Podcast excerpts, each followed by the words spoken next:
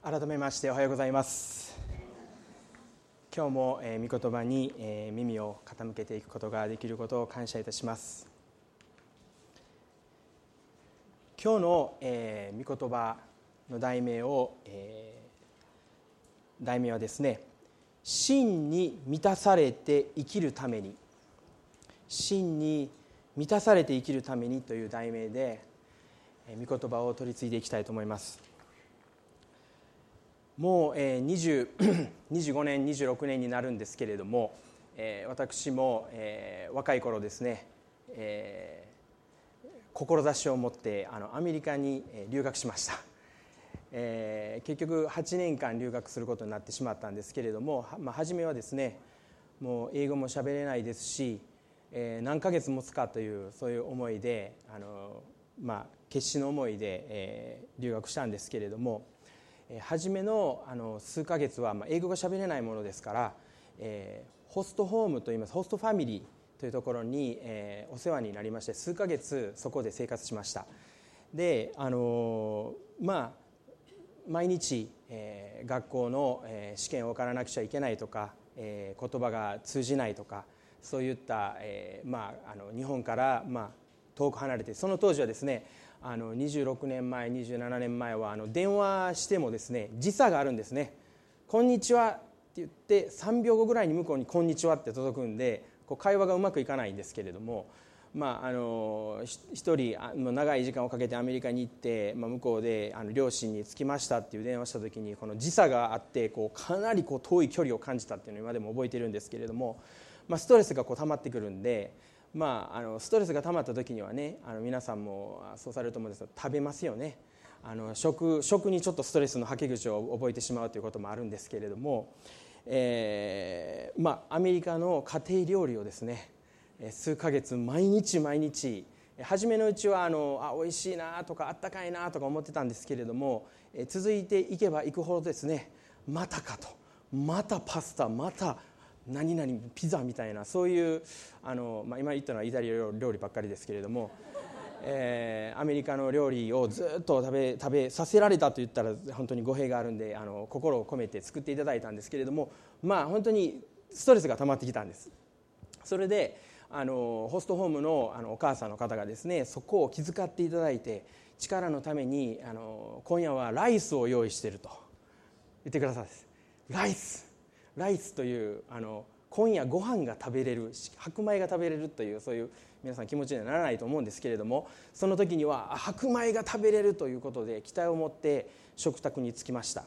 そしたらですねあの、まあ、シリアルって皆さんあのコーンフレークとか入ってるシリアルあるんですそこにライスって書いてるんですね。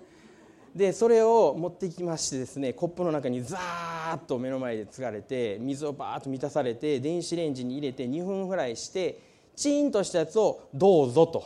出された。まあ湯気が出てたんですけれども見たところあのタイ米っていうかこうちょっと長っぽそいやつでまああのまあ、皆さんのご存知のその炊飯器で炊かれているあのこのお米とは似ても似つかぬ、えー、それに絶句したのを覚えてます。それであの一口食べるんですけれども家庭のみんながですねこのかわいそうなアジア人のあの子のためにえー、ライスを用意しているとどういうリアクションを取るかと見てるわけですけれどももうおいしおいしいと言いながらですね心では泣いていたというそういうあの、まあ、時期を過ぎました。そして、まあ、めでたく学校に入学することができて寮に入りました。で寮に入ると、まあ、日本人の先輩方が何名かいらっしゃったのでその方が、まあ、入あの入学おめでとうということで一緒にダウンタウンに連れて行っていただいたんですね。その頃あのホームステイはもう本当に子どもたちもあの小さい子たちばっかりだったので規則正しいといいますか夜には何もしないというかそういう生活だったんですけれどもそれとはガラッと変わりましてですね自由の世界ですね。でも車でバーッと行って、まあ、ダウンタウンうわここがアメリカだみたいなそういうあの喜びを持って歩いてたのを覚えてます。そしてあの店に日本食屋の店に入りました、えー、その店があの大阪屋という日本食屋の店で、えーと、店主が鹿児島出身。なぜ大阪屋なのかわからないですけど、えーと、皆さんあの入った時に皆さんわからないと思うんですけどあの日本の匂いっていうのがあるんですね。こうアメリカにいてアメリカの匂いでずっと生活して入った瞬間にその日本の日本食の匂いがうわーっと入ってきた時にうわ懐かしいと。そしてもう引きずるような引きずるようにこう座席に着いたわけですね。そしてメニューを見ますと、まあ、たくさん日本食のメニューが悩んでる中で私はあの味噌カツ丼というのを選びました。そして味噌カツ丼とそれに、えー、お味噌汁あったかいお味噌汁がついてですね出てくるわけです。そしてそれを見た瞬間にもう感動でもう声が出ないままおもむろに割り箸を割ってこう掴んでですね口に入れたんです。その時に驚くことが起こったんです。涙が溢れてきて涙で味噌カツが濡れたみたいな。でそれを見ていた先輩が「お前泣いてんの?」みたいな感じで大笑いされたことを覚えているんですけれども。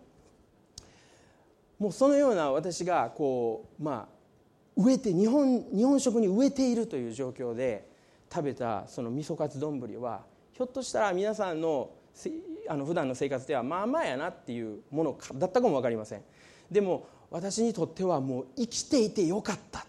もうドンピシャ何、えー、て言うんですかど真ん中っていう食事だったんですね、まあ、皆さんもこのようにあの感じることは人生の中であるとは思うんですけれどもでもそのような経験っていうのは本当に日頃の生活の中で例えば今週そういった食事を食べたっていう方いらっしゃいますかって聞くと、まあ、いらっしゃらないと思うんですね。あの日本っていうのが本当に豊かな、え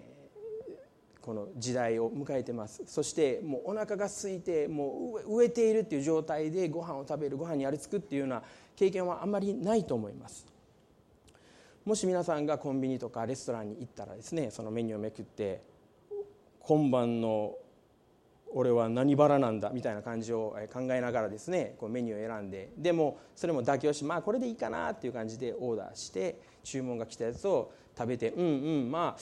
ちょっとなみたいな感じで、え、食事を食べるそういう方も、え、大部分の方がそういうふうなことだと思うんですね。ただ今日の題名「真に満たされて生きるために」この、え、題名の中で私たちが本当に神様を求めて神様にど真ん中を受け入れながら生きていくっていうことはとても大事なことだ。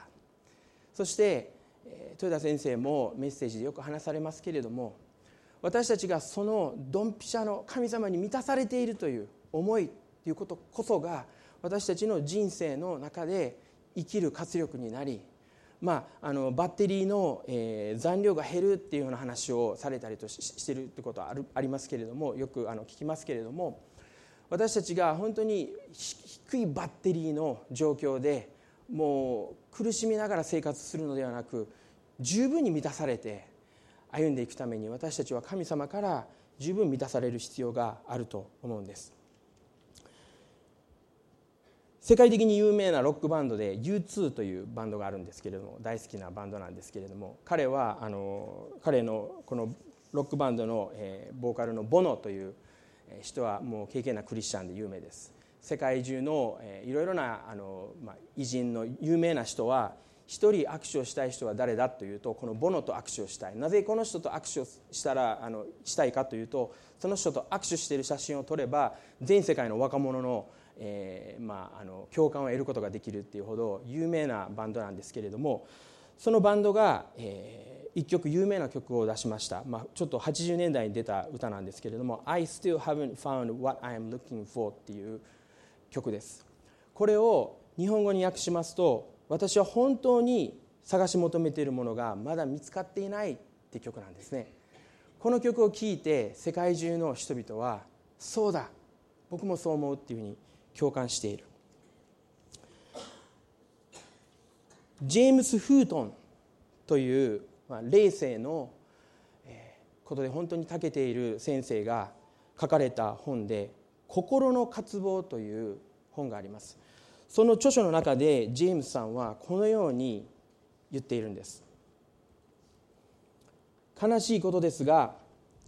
先進国社会のほとんどの人はこの世で生き生き抜いていくための生計を立てるのに精一杯で心の望みについて考えることができません。その原因は裕福で甘やかされた社会にあると思われます。でも立ち止まって自分たちが正しい選択をしているのかどうか考え始めている人もたくさんいます。突如として霊性に関心を持つ人が増えてきています。何が本物なのかを話題にするだけでなくそれを実際に経験しようとしています。しかもかつてなかったほどの早い変化が現代社会に起こっており長期的な視点でものを見る必要が出てきています。変化が早ければ早いほど正しい道を歩んでいるかどうかが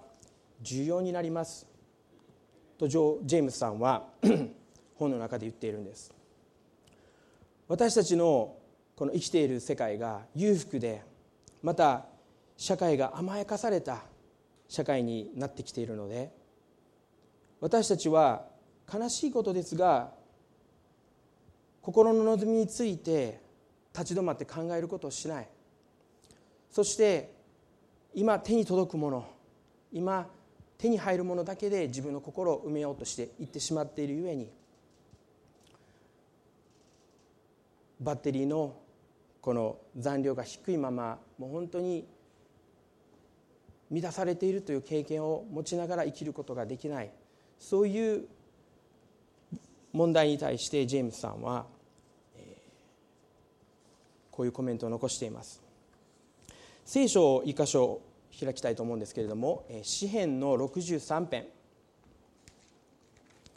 詩編の63編を、え皆さんと、え見ていきたいと思います。ここでダビデが、この箇所を読んでいるんですけれどもダビデはどうやら何に飢え乾いているのかを知り本当のものに満たされるということを知っていたとこの箇所を読むと伺い知れます。詩編63編1節から5節まで。ダビデの参加彼がユダの荒野にいた時に「神よあなたは私の神私はあなたを切に求めます」水のない砂漠の衰え果てた地で私の魂はあなたに乾き私の身もあなたを慕って気を失うばかりです。私はあなたの力と栄光を見るためにこうして聖女であなたを仰ぎ見ています。あなたの恵みは命にも勝るゆえ私の唇はあなたを賛美します。それゆえ私は生きている限りあなたを褒めたたえあなたの皆により両手を挙げて祈ります。私の魂が脂肪と髄に満ち足りるかのように私の唇は喜びにあふれて賛美します。これはとても有名なダビデが読んだ詩の箇所です。神様を絶望している神様に植え替えているという箇所が書かれている箇所なんですけれどもこの詩篇の背景を見てみたいと思うんですけれども第2サムエル第2サムエルの16章。この場所がダビデがこの詩篇を作った背景だと言われています。ちょっとお読みしたいんですけれどもダビデ、え第2サムエルの、え16章1節2節を、え読みます。ダビデは山の頂から少し下った。見るとメフィボシェテに仕える若い者ツバが王を迎えに来ていた。彼は蔵を置いた一区引きのロバにパン200個干しぶどう100房夏の果物100個ぶどう酒1袋を乗せていた。王はツバに尋ねた。これは何のためか？ツバは答えた。2頭のロバは王の家族がお乗りになるためパンと夏の果物は若い枝若い者たちが食べるためブドウ酒は荒野で疲れた者が飲むためです。ここでダビデオはどういう状況にいたかというとダビデオは長い年月をかけてやっとの思いでですねイスラエルの王になりました。ダビデが残した数々の功績まあ有名な功績ではダビデとゴリアテの戦い。少年ダビデがペリシテ人の大きい巨人の、えー、ゴリアテを投げ意識一つの石だけで打ち倒したというそういう伝説を残したこのダビデが王になり今やこのイスラエルという国は不動のものになりこの国々の中で最強の国になり安定をもたらしたそのような時代の中にダビデはいました。しかしダビデの息子であったアブシャロム今日は時間の関係上このアブシャロムのことについて細かく説明することはしませんけれどもアブシャロムはこのダビデを自分の父であるダビデを裏切りそして民の心を盗み謀反を企てるんです。そして謀反を企てた時にそれはあまりにも急に起こったのでダビデはもう急いで自分の荷物をまとめるということもできずもう何も持たないで神殿を追われた。その時にもダビデとまたその家来たちは泣きながらエルサレムを後にしたっていうふうに聖書の中では書かれています。そして本当に自分の息子に裏切られ謀反を企てられてそう最低の状況の中にある中でこの第2サムエルの16章歩いているとツィバという人がこの彼の召使いを連れて現れたんですね。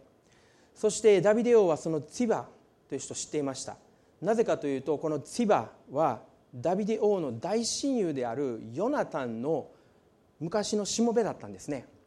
だから千葉を見た瞬間にあ千葉だ。でもこの千葉は今どのような立場にいるかというと自分が愛しているヨナタンの、まあ、彼は死んでしまったんですけれどもその息子であるメフィボシェテという、えー、ヨナタンの息子に仕えているしもべだったのです。しかし、えー、この千葉が現れた時にメフィボシェテは一緒にいなくてそしてダビデがその千葉を見た時に「千葉あなたがこの持っているこの荷物は何だ？って聞いたんです。するとこの聖書で書いているようにこれはあなたのためのものですそして王はさらに聞きます。千葉それは分かったけれどもメフィボシェテはどこにいるんだ？と聞いた時に千葉はメフィボシェテはイスラエルにとどまってあなたにつくことを拒否してイスラエルに残ることに決めました。それを聞いた時にダビデの心境はメフィボシェテも私を裏切るのか？そのような孤独に苛まれたと思うんです。メフィボシェテはヨナタンの息子でした。ヨナタンの父親はサウル王でした。サウル王はイスラエルの一代目の王様です。そしてこのサウル王はダビデを迫害してダビデを殺そうとしてなぜかというと彼があまりにも素晴らしい功績を立てたので自分の王座が奪われるという危機感を持ちダビデを殺さなくてはいけないと思いダビデはそのようなことを全く言っていない。完全に幸福を誓いあなたサウル王様あなたに忠誠を誓うと言っているにもかかわらずサウル王はダビデを追い回しダビデを殺そうと何度も何度もするわけですね。ダビデはそのゆえに何年も何年も荒野で逃亡生活を強いられることになりました。ダビデ王が王になった時に古代の社会では王が自分の王の座を手に入れた時に自分の王を脅かすような存在は全て抹殺するというのが常でした。ダビデ王にとってこのメフィボシェテ足がないて歩くことができない人物だったんですけれどもしかしサウル王ヨナタン自分のサウル王の息子のヨナタンが戦死した今メフィボシェテという存在は王位継承することができるその立場にあった。普通ならば処刑をしても、えー、不思議ではない。そのような、えー、存在であったにもかかわらずダビデはメフィボシェテを召し入れヨナタンとの深い深い友情愛情のゆえに彼を優しく扱いそして彼が王の席で毎日毎日食事を取れるように取り計らったと聖書は書いています。ヨナタンはダビデはヨナタンの息子であるこのメフィボシェテを深く愛したんですね。そして彼の顔にヨナタンの面影を見たんです。そして彼を優しく取り扱いました。しかし自分の息子に王座を謀反裏切られエルサレムから逃げている時にこのメフィボシェテもこのしもべの唾からこのメフィボシェテお前も私を裏切るのか。本当に絶望とそして不安と心の痛みに苛まれたそのような最低の状況にダビデが直面したということがこの箇所を読んでいると見ることができます。もしこの謀反を謀反を企てたのがヨナタンでなかったらまた裏切ったのがメフィボシェテじゃなかったら状況は全然違うかったと思います。その謀反する者に対して戦いの剣を抜いて戦いをダビデは挑戦したと思います。しかし自分の愛する息子に裏切られる。また自分が愛した友人の親友の息子に裏切られる。その状況にダビデが来た時にその苦しみ痛み悲しみ孤独向ける場所がなかったんです。どこにこの怒りを向けていいのか。分からなかったんです。そしてダビデは一つただ一つ残されている道は逃げるっていうことだけだったんです。そのような苦しい苦しい孤独の中でダビデはこの詩篇63編を書いたというふうに言われています。私たちの人生にも向けどころのない痛み悲しみ怒りを抱えることが時にあります。人間関係の問題結婚の夫婦関係の問題仕事経済また自分の人生の中に起こってくるさまざまな問題病。そのはけ口が見つからずどうすることもできず私たちは逃げます。説明のつかない状況に説明をつけるためまた私たちのぽっかり空いた心を埋めるためにあらゆるものに走るんです。まあ娯楽スポーツまた趣味そういったものは本当にいいものだと思います。しかし私たちはそういうところに逃避することができるんです。また中毒性のあるものに手を出してしまいそして必要以上にそういったものに依存してしまいとらわれてしまいそしてそういったものによって私たちの人生を持ち崩していってしまう。そういう私たちが本当に満たされるものにべき満たされるべきものに満たされるのではなく手に届くところのもうこれでいいわあれでいいわっていうことに私たちの心を捧げてしまいそして私たちは身を持ち崩してしまう。そのような、え事件そのような、えニュースっていうのが後を絶たない。また私たちの生活の中でもそういう、えことを聞いたりまた私たち自身でそういうことを体験したりすることがよくあるんです。ダビデはこの詩篇63編の中で私は切に神様あなたを求めますと言いました。一体それはどういうことなんでしょうか？今日皆さんと考えたいと思うんですね。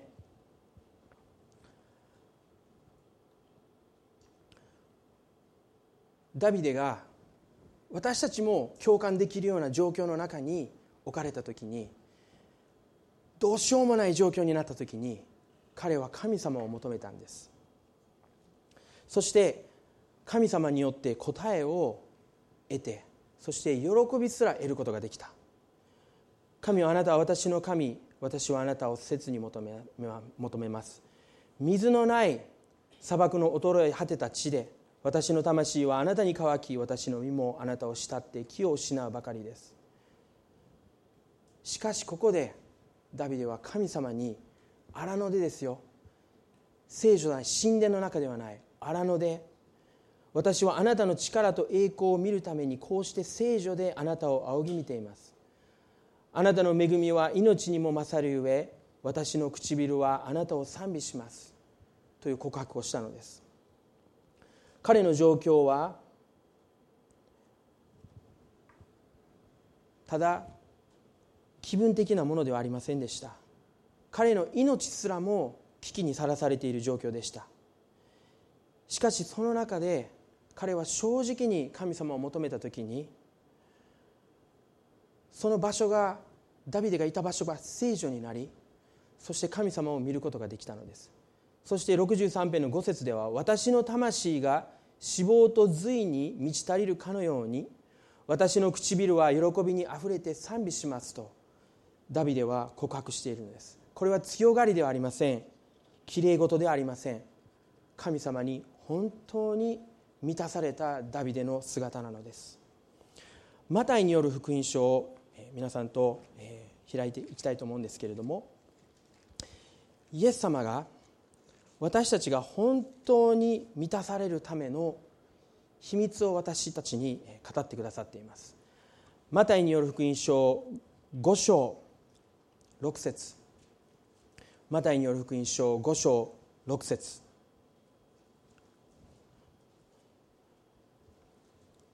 お読みします。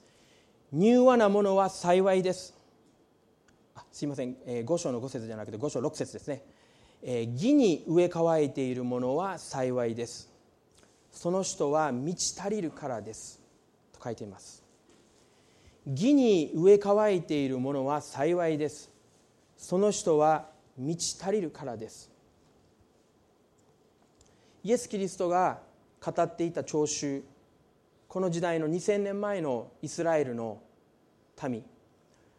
イエス・キリストの教えを聞こうと集まってきた群衆はどのような群衆だったでしょうか？彼らは明日の食べるものにも困り明日の生活がどうなるかわからない。明日生きているかどうかわからない。明日家族のために、え備えることが食食料を持ってくることができるかできるかどうかわからない。そのような切羽詰まった状況の中にあってイエス・キリストは義に植え替えているものは？と言ったんですね。お金を儲ける者は？とかですね。地位を得る者は？勝ち組になる者は？満たされるって書いてないんです。義に植え乾く者は幸いです。その人は満ち足りるからですと。イエスはこの聴衆に教えました。では皆さんも考えていただいていると思うんですけどその義というのは何なんでしょうか？この義に植え替くっていうのはどういうことなんでしょうか？私たちが本当の心の満たしを受けるために義に植え替くっていうのはどういうことなんでしょうか？一般的に義という言葉を考えるときに、まあ、私たちが考えるのは正しさであったり正義の義は義ですよね。私たちはそういうふうに考えます。義に植え替くというのは私たちが正しさを追い求めるということなんでしょうか？私たちが間違ったことを許さないでそれを正していく。悪を野放しにしない。人の罪を正し時には人を裁く。また善行を積むっていうことが義に植え替くっていうことなんでしょうか。もし私たちが一般的な理解で義に植え替くっていうことを考えるならばひょっとしたらそういう考えに陥ってしまうかも分かりません。しかしここで義と言われているのは聖書に書かれている神の義。神の義がここで語られている義です。そしてこの義はどのように聖書の中で示されたかというと旧約聖書の出エジプト記の20章には神様がモーセにモーセを通してイスラエルに10回という立法を与えます。殺すなかれとか盗むなかれとか10個の法律ですね立法をイスラエルに与えました。それによってイスラエルが義の道を正しく歩むことができるために神様はイスラエルにその10回を与えました。またユダヤ教の中では旧約聖書のいろいろな神様の戒めをですね勉強してなんと613の立法があるというふうに言われています。今も、えー、イスラエルに、えー、行かれる方行かれた方、えー、僕はあの個人的には行ったことはないんですけれどもぜひ行きたいなと思うんですけれども。でも、えー、行った方の話を聞きますとですね、えー、本当にユダヤ人のその敬虔な、えー、生活のどのように立法を守っているかっていうのを見ることができます。彼らは実にこの613の立法を全て守ろうとしているんです。なぜ彼らはこれを守ろうとしているかというと彼らが死んで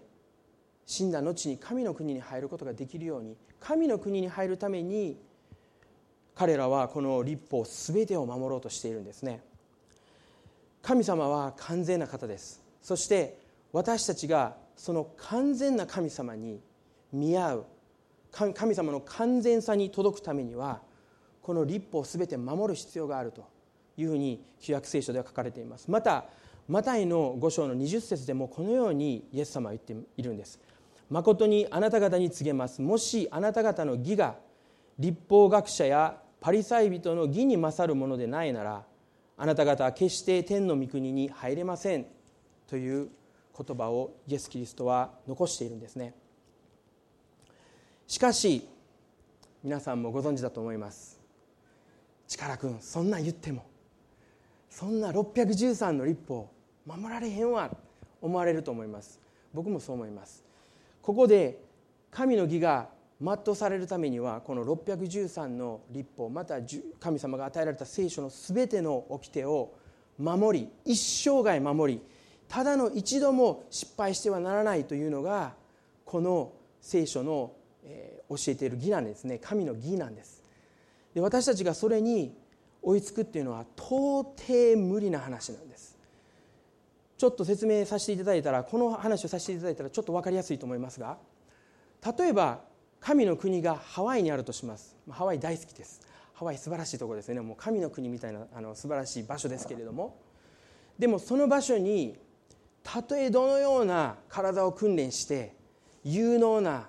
アスリートがですね大阪湾からバーンと突っ込んで泳いでいったとしてもハワイに到達することはできないんです。人間の力で到達することはできない。神の義を立法によって完全に全うしようというのはこういうことなんです。私たちがそもそも到達することのできないようなものが神の義なんですね。ローマ書の3章20節ではローマ書の3章20節をお読みしますとこのように言われています。パウロはこのように言うんですね。ローマ書の3章20節。なぜなら立法を行うことによっては誰一人神の前に義と認められないからです。立法によってはかえって罪の意識が生じるのです。聖書は立法を行うことが義ではないと私たちに伝えるんです。義に上かきなさいといった時にこの立法というのは良い行いも含まれます。正しい行いも含まれます。私たちが神様のその恵みに義に上乾くなら満たされるって書いていますけれども私たちは私たちの行いでその満たしを受けることができない聖書ははっきりと言うんです。それならばどうしたら私たちはその義に到達することができるのでしょう。それはただ一つイエス・キリストは聖書の中で私が道であり私が真理であり私が命であるとはっきりと言われました。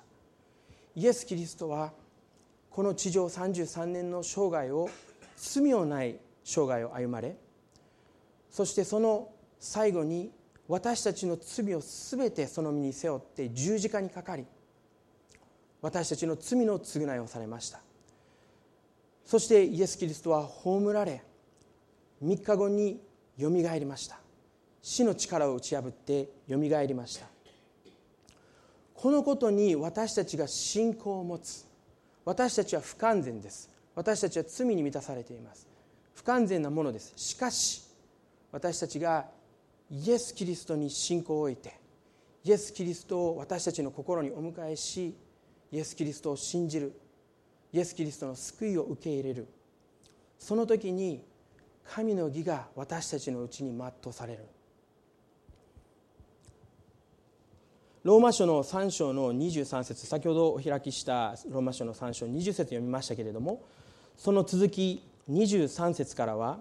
このようなことをパウロが言っています。すべての人は罪を犯したので神からの栄養を受ける栄養を受けることができずただ神の恵みによりキリストイエスによる贖いのゆえに値なしに義と認められるのです。神はキリストイエスをその地による信仰によるなだめの供え物として公にお示しになりました。それはご自身の義を表すためです。というのは今までに犯されてきた罪の罪を神の忍耐をもって見逃してこられたからです。それは今の時にご自身の義を表すためでありこうして神ご自身が義でありまたイエスを信じる者を義とお認めになるためなのです。と書かれています。私たちが義を見つめた時に私たちの行いによって神の義に到達するのではなくイエス・キリストのその尊い血潮によってその大いなる犠牲によって私たちは罪許され恵みによって私たちの働きではなく神の恵みによって私たちは義と認められるんだということが聖書が語っている義なんです。アメリカのサドルバックのサドルバック協会のリック・ウォーレン先生という先生がいらっしゃるんですけどもその方が義の定義を語られたんですけれどもその内容僕もすごく共感できるので皆さんにお分かちしたいんですけれども彼がこの義の定義として義は何な義とは何なのかっていうことを説明したことこういうことを言われたんですね。義とは神との正しい関係の中に生きるということです。神の義とは神との正しい関係の中に生きるということです。というふうに語られました。私はそうだと思うんです。私たちの無力さを知り神様の前にへり下る。そういうものが義と認められる。ルカによる福音書の18節で18章でイエスはこの例えを一つの例えを酒税人とパリサイ人の例えを話されました。ルカによる福音書18章9節から14節でこのような例えを話されたんです。自分を義人だと自認し他の人々を見下している者たちに対してはイエスはこのような例えを話された。2人の人が祈るために宮に登った。1人はパリサイ人でこのパリサイ人というのは旧約の立法を守って義に到達しようとしている人です。パリサイ人とそしてもう一人酒税人が宮に登った。パリサイ人は高ぶって心の中でこんな祈りをした。神を私は他の人々のようにゆする者不正なもの会員するものではなくことにこの酒税人のようではないことを感謝します。私は週に2度断食し自分の受けるものはその10分の1を捧げております。このような祈りをされる方いらっしゃいますでしょうか？教会に来て神を私は本当にあの人に比べたらめっちゃいいです。みたいな祈りをされる方いらっしゃいますか？ところが主税人は遠く離れて立ち目を天に向けようともせず自分の胸を叩いていった。神様はこんな罪人の私を憐れんでください。あなた方に言うがこの人が義と認められて家に帰りました。パリサイ人ではありません。なぜなら誰でも自分を高くする者は低くされ自分を低くする者は高くされるからです。義に植え乾いている人義に植え乾いている人っていうのはこの主税人のような人なんです。自分の罪に絶望してそして自分が無力であるということを知りその状況を憂えて悲しみなお開きなることをせず神に憐れみを求め神の前に自分を低くし神の前にへり下るそういう人が義に植え乾いている人なんです。もし私たちが神様の前にへり下って神様私は罪人です。でもあなたの憐れみを受けたいです。そのように願い始めるなら不思議なことが人生で起こってくるんです。こういう人は生活の中で神様の私たちに対する深い愛を体験し始めるんです。神の偉大な計画を見始めるんです。神の素晴らしさ神の美しさに私たちの心が魅了され始めるんです。そして神様との関係より深めたい。先ほどリック・ウォーレン先生が言ったように神との正しい関係の中に生きたいと渇望し始める。この愛の関係性の中においてのみ私たちの心の中に本当の意味で正しいことをする。本当の意味で人を愛する。もう無条件の愛で人を愛する。そのような品性が形成されていく。これが皆さん上乾いている義に上乾いている人が満たされているという満たしなんです。そしてこの満たしが皆さんこの世で味わえる最高の満たしなんです。最高のビフ的レストランの最高のメニュー。もし私たちがその神様の義に植え替いて神様の素晴らしさを仰ぎ見て神様の力を仰ぎ見るならばダビデが告白したようにあなたの恵みは私た私の命にも勝る。そのような祝福が与えられるんです。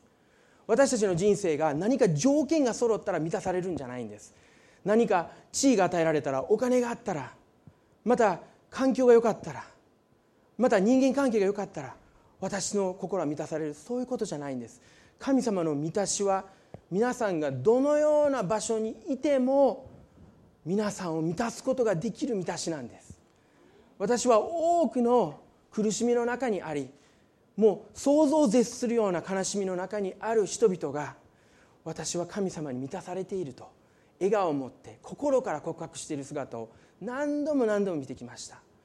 彼らはこの世の価値観で満たされているものには満たされてなかったんです。しかし神の義によって満たされ神の愛によって満たされていた。その時に私たちは本当の意味で満たされるということを体験することができるんですね。今日このことを皆さんぜひ心に留めて持ち帰っていただきたいと思います。ちょっとですね、えー、一つスライドを、えー、お見せしたいんですけれどもこれはあのこの「義」ということについてあのメッセージを準備していた時にわあそうだなと思ったんですけれどもこの「義」という漢字。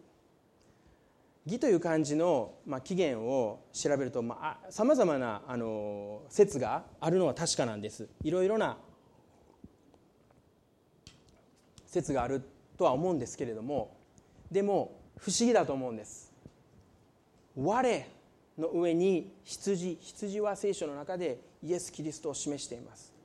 私たちの上にイエス・キリスト。そしてこれは、えー、この、えー、起源の説明ではこの羊というのは古代の神に清いものとされるための生贄の羊だというふうに書かれています。そのいろいろなところで調べますとね。で我というのはこれは我っていうことではなくて矛っていうふうにあの考えているらしいですね、まあ、矛を持って羊をさばいてというか、えー、切り取ってそして神に犠牲を捧げるという意味が、え、この義ということに、え、含まれているということらしいんですけれどもそれは私たちが今話している聖書の奥義とつながると思うんですね。これは不思議な神様の私たちにメッセージを発してくださっていることじゃないかなと取れるんですけれども私がこの話これを見ていてですねもう一つといいますかこの義について3つアイデアが浮かんできたんですね。それを皆さんとちょっとお分かちしたいんですけれどもルカによる福音書15章ルカによる福音書15章でイエス様のお話しされた内容をちょっとお読みしたいと思うんですね。ルカによる福音書15章。2節から6節お読みします。するとパリサイ人立法学者たちはつぶやいてこう言った。この人は罪人たちを受け入れて食事まで一緒にする。この人はっていうのはイエス・キリストです。イエス・キリストは罪人まで受け入れて食事まで一緒にする。とパリサイ人たちは言ったんです。そこでイエスは彼らにこのような例えを話された。あなた方のうちに羊を100匹持っている人がいてそのうちの1匹をなくしたらその人は99匹を野原に残していなくなった1匹を見つけるまで探し歩かないでしょうか。見つけたら大喜びでその羊を担いで帰ってきて友達や近所の人たちを呼び集めいなくなった羊を見つけましたから一緒に喜んでくださいと言うでしょう。このイエス・キリストの羊飼いの姿に私たちは神の義を見ることができると思うんです。私たちがたとえどのように道を踏み外したとしてもたとえ脱落してそして孤独な場所で一りぼっちでいようとしてもイエス様は良い羊飼いです。そして残りの99匹を置いてそれを考えられないことです。その当時のイスラエルの羊飼いたちはもう1匹ぐらいもうちょっと放っていこう。もう見殺しにしようって言うかもしれないですけどイエス・キリストはこの99匹を置いて1匹を見つけるまで探し歩くって言われてるんです。私たちのこの義の地に戻りますとこの「我」っていうのはイエス・キリストであるとも言えると思うんです。そしてこの羊は私たち自身であると言えると思うんです。私たちが義に植え乾いて「神様助けてください」呼ぶ時にイエス様は私たちのところに来てくださるんです。そして私たちを見つけたら喜んでその方に私たちを担いでそれ担ぐとね声がすぐ聞こえるんです。もう行ったらあかんよ何々ちゃん。めいちゃん。あのアルプスの少女のハイジの、え、羊はめぐちゃんって言うんですけどめぐちゃんもう一人行ったらあかんよっていうのを聞くことができるんです。私たちが神様を求める時に神様私たちを担いで私たちに言葉を語りかけてくださるんです。私たちは神様を聞くことができるんです。これが2つ目のこの義に秘められている、まあ、これは個人的な見解なんですけれども意味だと思います。そして3つ目の見解は私たちが先ほど言いました神様の愛に魅了されて神様に近づくと私たち自身もイエスのようにイエス様のように近づいていくイエス様の品性が形成されていく。ということはどういうことでしょう？この今イエス様がされているこの役目を私たちがするんです。私たちが悲しんでいる人苦しんでいる人弱っている人を探し見つけるまで探しそして見つけるならその人を肩に背負い喜んで帰ってくる。この姿この3つの姿私たちがイエス様を仰ぐ。そしてイエス様の恵みを受ける。また私たちがイエス様の肩に乗っかって担がれる。また私たちが他の羊を担いで歩く。その3つの意味において神様私たちを義としてくださる。私たちはこのような義に植え替わく必要があるんじゃないかな。私は今回のこのメッセージを準備している時に思いました。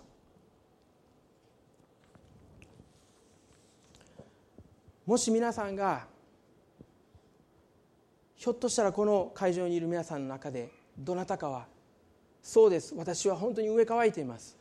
もう他のものでいっぱいで満たされないものでいっぱいで神様私はもう本当につらいです。生きる喜びが感じられません。そういうふうに思っていらっしゃる方がいらっしゃるならばどうぞ今日このマタイの5章の6節義に植え乾くものは幸いです。その人は満たされますという言葉をぜひ心に留めてほしいなと思うんです。そして最後にいや力君そう言っても力君アメリカに行ったんでしょ？アメリカで、えー、ホストホームのあったかい家庭料理を何ヶ月も食べ続けたら もう飽き飽きしてきた。で苦しストレスが溜まったんでしょ？神様の義についても秋が来るんじゃないかって思われる方いらっしゃると思うんですね。これ正直な話。でも神様の義に秋はないんです。神様の国に秋はありません。私たちがもう人知をも超えてはるかに広い世界を神様私たちに与えようとされてるんです。私たちが義に植え替わく時に私たちは生涯飽きることがないんです。しかし私たちは時にこの植え替き続けるっていうことが難しいなって特にクリスチャンで何年も何年も生きている人たちは植え替き続けることが難しいなって思っちゃうことがあるかも分かりません。そのために2つのことを今日皆さんに挑戦をしてこの御言葉を終わりたいと思うんですけれどもまず1つ目は一つの義に植え替き続けるために必要なこととしてまず1つ目は神様がどれだけあなたを愛しているのかをいつも確認することが必要です。皆さんがこうして日曜の教会に来られて神様を礼拝し御言葉に耳を傾けそれは何をしているんでしょうか？神様の愛を十字架の愛を変わることのない昨日も今日もいつまでも変わることのない神様の愛を確認しているんです。そして私たちは時に羊のように迷ってしまいますけれどもこの場所にして神様を礼拝する時にあ神様は私たちを愛しておられる。その愛に気づく時に私たちの上乾きはどんどんどんどん深まっていくんです。ある人はこう言うかも分からないです。私は神様に対する愛が深くない大きくないんです。私は本当に神様を愛するってことができないんです。だからもうちょっと神様から遠く感じてしまうんです。もうその中でどうしても神様を求め続けることができないんです。という方がいらっしゃるかも分かりません。でも問題はあなたの愛が小さいのではなく大き大きさが足りないのではなく問題は神様があなたをどれだけ愛しているのかを理解していないというところに問題があるんです。もしあなたが神様がどれだけ愛しておられるかということを知れば知れば知れば知るほど神の義に植え替くことができるんですね。エペソ書3章18節では全ての生徒と共にその広さ長さ高さ深さがどれだけどれほどであるかを理解する力を持つようになり人知をはるかに超えたキリストの愛を知ることができますようにと書いています。私たちが神様の愛を無限の愛を知り続けるいつも確認することが一つ目の義に植え乾くために必要なことです。二つ目の必要なことはジャンクフードで腹を満たさないということです。笑われた方はあのジャンクフードっていうのお分かりだと思うんですけれどもウィキペディアではですねジャンクフードの定義は栄養価のバランスを著しく書いた調理済みの食品のことと書かれています。栄養のバランスがもう、まあ、ジャンクフードって言ったらどういうものなのかというと例えば、まあ、マクドナルド。マクドナルドって言ったら本当に申し訳ないですけれどもファーストフード。そのようなもう手軽にすぐ手に入るようなものですね。そういったものは多くの場合栄養のバランスが著しく欠いている。そして一時的にお腹は満たされるけど結局体のためにはなっていないというのがジャンクフードなんです。そして私たちはジャンクフードで私たちの人生を満たすことができるんです。ジャンクフードを食べることができます。また私たちの時間をジャンクなジャンクというのは日本語でガラクタという意味なんですけどガラクタで満たすことができるんです。私たちの思いをガラクタで満たすことができるんです。私たちの本当に神様から受けるべきものでない。私たちが本当に頼るものでもない頼るべきものでないものに私たちはよって満たされることができるんです。もしそうなってしまったら私たちは植え替わることができないんです。もうスペースがないですから。私たちの体に。でも私たちが本当のものに植え替えて私たちが本当に選択をして必要なものを求める時に神様は必要な私たちに必要なもので私たちを満たしてくださる。1959年から1961年に中国で大変大きな大飢餓が起こりました。もう大変大きな大飢餓なので1500万から3000万いやもっと4500万とも言われているんですけれどもそれだけ多くの人々が上によって死んでいったんです。もう信じられないような大飢餓が起きました。その時に人々がしたことは何も作物がないので食べることができる土をですね集めてきてそしてその土を食べることができるんですけれどもこねてパンを作ったらしいんです。そしてその土のパンを食べて自分の空腹を満たしていたらしいです。しかしその土のパンには栄養価が全くなかった。全く栄養ビタミンもミネラルプロテイン炭水化物脂肪その他さまざまな栄養価が全くなかったのでお腹は膨れているけど飢え死にするっていう状況が起こったらしいです。そしてそうそういうふうにして死んでいく人が後を絶たなかったらしいです。これは何かを象徴していると思います。私たちの今日の何かを象徴していると思います。私たちはいろいろなジャンクを食べてそして一時的にお腹が満たされたと思う。でも霊は死んでいく。魂は死んでいく。そして虚しさにもう包まれて解決を見出すことができず私たちは身を滅ぼしていくっていう状況の象徴だと思います。私たちが求めるものは神様です。そして神様に満たしを受けるべきだと思うんです。イザヤ書の55章を最後にお読みしてメッセージを終わりたいと思いますけれどもイザヤ書の55章の1節から3節。イザヤ書の55章1節から3節をお読みしたいと思います。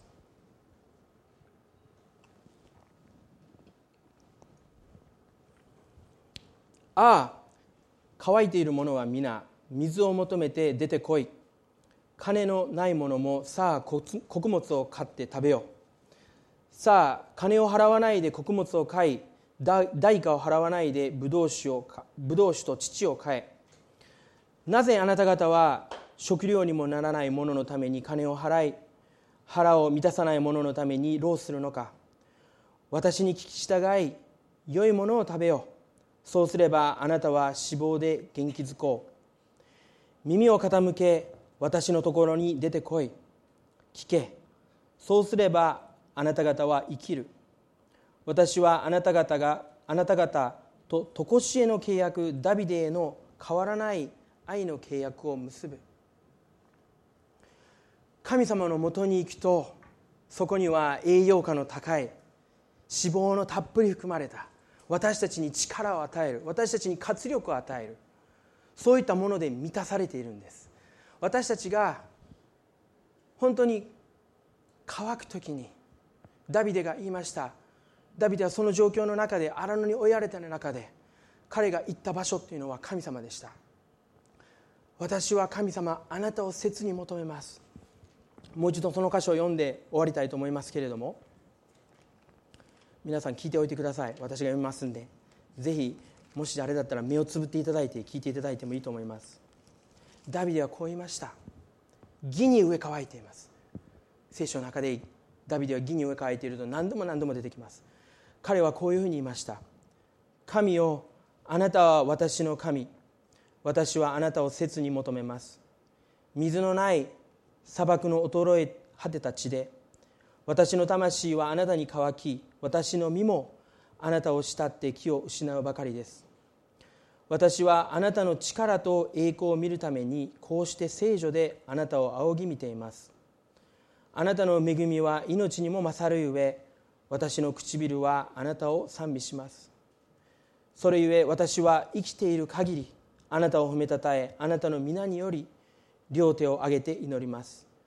私の魂が脂肪と髄に満ち足りるかのように私の唇は喜びにあふれて賛美します。神様は皆さんを素晴らしいもので満たしたいと願っています。私たちは時に神様のもとに来るならば神様に全てを捧げて神様のもとに来るならば神様は私たちから何かを搾取する何かを取っていく私たちの大事なものを取っていくって思われる方もいらっしゃるかも分かりません。でも考えてみてください。良い親が子供に求めるものは何でしょう？子供を愛している良い親が子供に求めるものは何でしょう？何もありません。良い親は子供に良いものを与えたいと願うんです。私たちの天の父なる神様も私たちから何か搾取しようとしてるんじゃなくて私たちに良いものを与えたいと願っている。私たちがジャンクによって満たされるのではなく本当に栄養のある私たちに生きがいと生きる道と生きる目的を与える栄養たっぷりな食物を与えるために私たちの思いをそういったもので満たすために恐れで満たされるんじゃなく疑いで満たされるんじゃなくて絶望で満たされるんではなく神様にある人生希望あふれる人生に満たすために私たち一人一人を招いていると思います。今日皆さんの人生の中で義に植え替えて生きるということはどういうことでしょうか？考えてください。あなたの人生の中で具体的に義に植え替えて生きるっていうことはどういうことでしょうか？神様が本当に今週義に植え替えて生きるっていうことはどういうことなのか？そしてその道を私たちが歩むことができますように。そして本当の神様の満たしを受けあふれ出る喜びと恵みを持って人々に施すことができるようにお祈りしています。一言お祈りしたいと思います。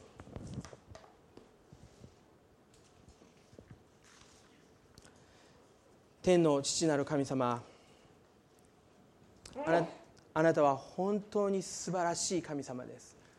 あなたは良い神様です。あなたは私たちから何か搾取しようとする神様ではありません。あなたは私たちのためにその独り子イエス・キリストを与えるほどにその独り子イエス・キリストを十字架にかけ彼が苦しみ死ぬのを見殺しにするほどに私たちを愛されました。それは私たちがあの一匹の羊のように迷い孤独で寒く苦しく真っ暗な中で怯えているその状態を私たちの中に見てあなたは私たちを愛し慈しみ私たちの罪を取り除くために私たちが義と認められるためにその一人子イエス・キリストを私たちにお使わしになりました。主をどうぞ今日私たちが主をあなたのイエス様の恵みを受け入れ心に受け入れ主をあなたの義に植え替えることができるそのような人生を歩むことができるようにお祈りいたします。兄弟姉妹の中でさまざまな状況の中で歩いているさまざまな問題またダビデが経験したように向けどころのない怒りを持ちながら後悔を持ちながら歩んでいる兄弟姉妹もいらっしゃると思います。しかしどうぞ今日あなたの身元に来ることを私たちに教えてください。天の父なる神様私たちがあなたと親しくお父さん助けてください。お父さん私を支えてください。お父さん私を満たしてください。と言って神様のもとに来ることができますように。その時にあなたは本当の満たしを持って私たちがどのような状況の中にあったとしても本当の平安本当の喜び本当の活力本当の愛を持って私たちは生きることができることを感謝いたします。今日兄弟姉妹をあなたの身腕の中に抱えてくださって主をどうぞ私たちが言葉に表せないような理屈ではないあなたの愛を今日受け取ることができますように心からお願いいたします。この時を感謝します。あなたにすべての栄光を捧げます。尊き主イエスキリストの皆によってお祈りいたします。アメン。それでは共に神様にこの御言葉を振り返ってですね賛美をしていきたいと思います。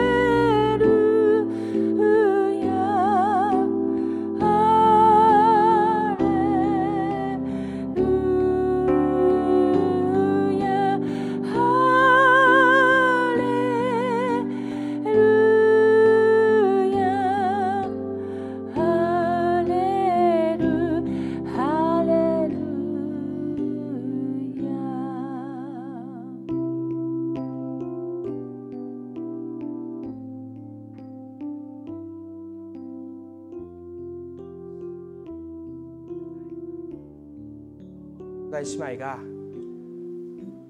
義に植え乾くものは幸いです。その人は満たされますと。イエス様が私たちに語ってくださった。その思いを胸に今週歩むことができますように。これで、え、一部礼拝を終わりたいと思います。この場所を、え、祈りの場所として、え、残したいと思います。また1階では、え、昼食が、えー、ありますのでぜひ、えー、交わっていきたいと思います。それでは2部礼拝を終わりたいと思います。